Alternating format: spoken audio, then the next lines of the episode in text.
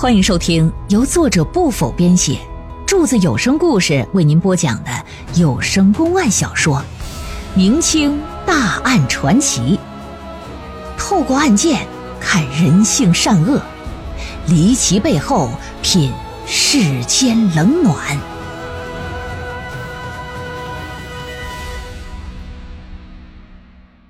抚宁蛇毒人命案第四回。上文书咱们说到，马翠芳和胡春花姑嫂二人在山上捡完蘑菇下山的时候，路遇一帮土豆子，俩人捡起来就给放筐里了。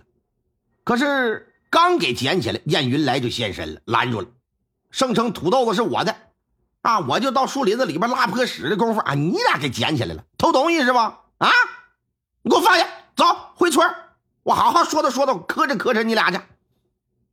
那么说，这土豆真是他的吗？真像他所说的是吗？哎，这个呀，还得从燕云来这个人说起。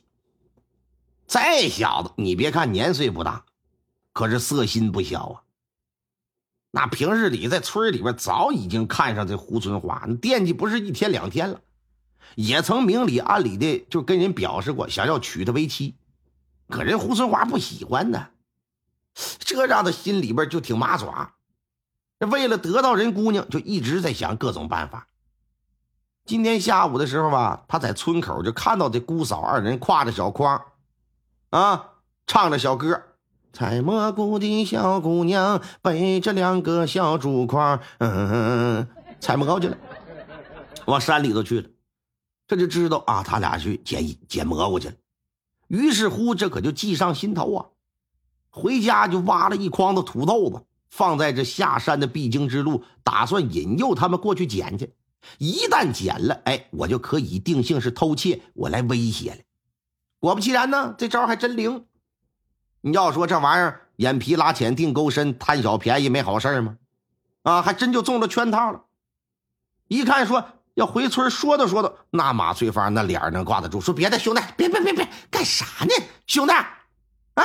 那我俩也不知道是你放着的，还以为没人要呢。那啥，那还你就完了呗。不行，那啥，这这有点蘑菇，嫂子给你抓两把，回家你就酒喝啊。什么玩意儿？还给我就完了？哼，想得美！要是照你这么说，那天底下就没有贼了呗。但凡被抓，只要还回去，那就不犯法了呗，行吗？县太老爷能这么断案吗？你看兄弟，你别老吵吵。那那你说。你你想怎么的？燕云来等的就是这句话，小眼睛那么一眯缝，色丢丢的，可就看向胡春花 春花，春花耶！你也知道，我看上你呀，那不是一天两天了啊！我这呀，我想你想的半夜睡不着觉，我这半夜呲楞呲楞直蹭炕沿，我都。我知道你不乐意嫁给我，我也不强求。但是 今天这事儿，想必你得做点牺牲吧？嗯，只要你和我好上那么一回，今天这事儿我就当没发生过。我回家再给你挖两筐土豆子，哎，还有地瓜、山芋，你要不要？胡春花一听这话，那脸腾的可就红了，吓得直往后退。啊！躲到嫂子身后去，抓着他嫂子衣角。马翠芳这会儿也明白了啊，感情你小子搁这下套呢，是吧？今天若是不依，这小子必然得到村里败坏我们姑嫂的名声，弄不好还得惊到官府去。只是我这小姑子还没出嫁呢，那眼巴前让他给领林子里边给玩了，那以后怎么嫁人呢？闹不好，小姑子一时想不开，都得出人命啊！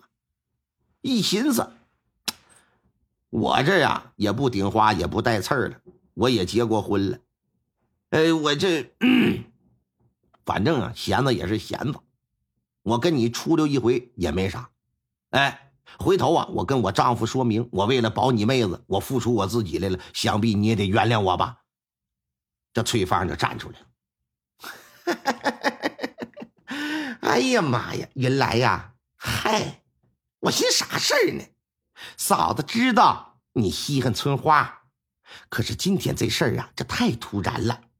那孙春花那是黄花大闺女，心里她不得有个准备吗？再说她懂啥呀？那事儿她都没整过，她行吗？她呀，你没听过那句话吗？啊，要说那好吃啊，它不如饺子；好玩呢，肯定不如嫂子呀。她肯定伺候不好你。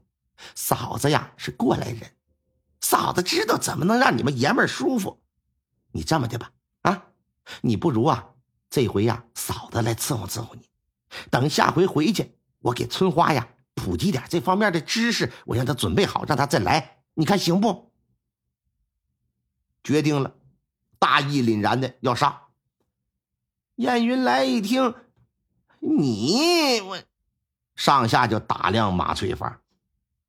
一看，这脸蛋长得倒也不错，胸脯子也撅得挺老高，屁股也是特别翘，啊，二十来岁也不算年纪太大。琢磨着，哎呀，这少妇成人这个挺好，这行吧？同意了。哎，暂且放过胡春花，一把就把这马翠芳搂入怀中，上下其手啊，就开始。撅着老下巴子，跟马鼻裂纹的嘴唇子就开始到处乱啃。马翠芳呢，这就在背后跟着春花这摆手示意：“你赶紧跑！”哎呀，哎呀妈呀，行吧，这啥兄弟，别在这儿，别在这儿啊！这大马路让人看见，走，走上里边，上里边，随你怎么折腾，走走走走走走走。半推半就的就给整树林子去了。到了树林子，这扒衣扒裤啊。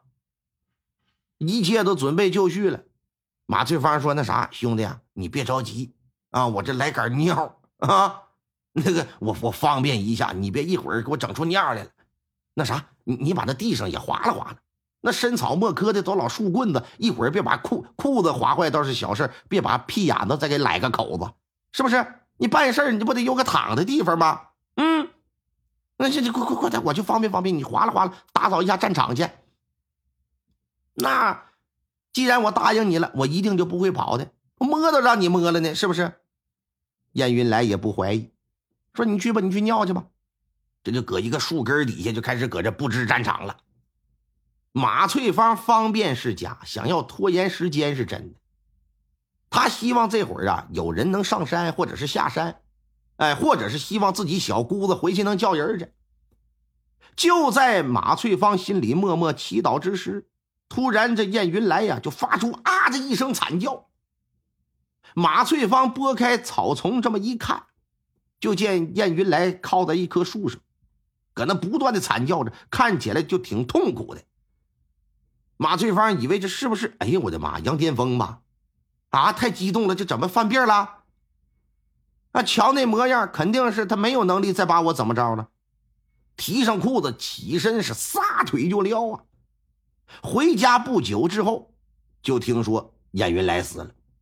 虽说感觉到惊奇吧，但也觉得这是报应。你死了，活该。就这么个事儿。老爷一听说，你们确定燕云来纠缠你们那天就是他死亡那天吗？嗯嗯，确定。那那天他在纠缠你的时候，你是否打他身上闻到过酒味儿啊？闻到了，而且那味儿老大了。闻得出来，五十三度酱香型的啊！那当时有没有病态呀？有没有羊癫疯的症状啊？那哪有啊？哎呀妈，那个那像小生帮蛋子似的，那手那叫一个有劲呐！那痛苦惨叫那是非常突然的，先前没有征兆。胡春花，我来问你，你可曾看到你嫂子进入了树林深处，以及或者是你听到看到？燕云来的惨叫啊！胡春花一摇脑袋说：“没有，嫂子让我先跑，我就使出吃奶的劲儿，就赶紧往山下溜。等我嫂子后来追上我的时候，我都已经到村口了。”嗯，老爷把这些话在脑子里边就过了个遍，他觉得呀，这俩人说的是实话。那燕云来呀，也着实可恶。可即便如此。这也不能证明就不是那程运鹏下的毒啊。思来想去，觉得如果不是程运鹏下的毒，燕云来在死之前又没有任何的征兆，那么他中毒应该就发生在马翠芳假装去方便那段，他在布置战场的时候中的毒。嗯，向国平就决定到山上去一趟，到死亡地点看看，看看能不能有什么新发现。来到山上。围着燕云来死时倚靠的那个大树就转了好几圈，结果呀，还真有发现。只见在杂草丛生的树根底部，有一不易察觉的窟窿，看上去啊，像是某种动物的洞穴。老爷就让衙役找了个树枝子，往这洞里呀就捅了捅，没有捅出来什么东西。于是乎呢，让衙役下山说找几个木桶去。到远处的小河呀，打几桶水过来。不大一会儿，衙役们拎着几桶水就来了。向国平让衙役把水呀就灌进了这个洞穴了。很快，就见一条一米来长、大拇指粗细、身体由黑环和白环组成的、头背呈黑褐色的一条蛇就出来了。老爷一看，赶紧命人后退。一旁衙役抽出腰刀。奔着蛇就砍，霎时之间那就给剁成馅儿。老爷说：“这什么蛇？”